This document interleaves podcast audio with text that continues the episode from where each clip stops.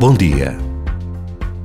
Já se fez algum caminho, mas dar emprego a alguém com deficiência continua a exigir uma determinação que não é habitual, porque inclui uma consciência da vida e da presença de pessoas que tantas vezes optamos por ignorar, por deixar ao cuidado das suas famílias ou de instituições que vagamente conhecemos.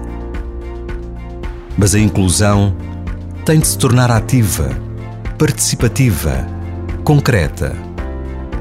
Passar da teoria à prática é sempre um desafio maior.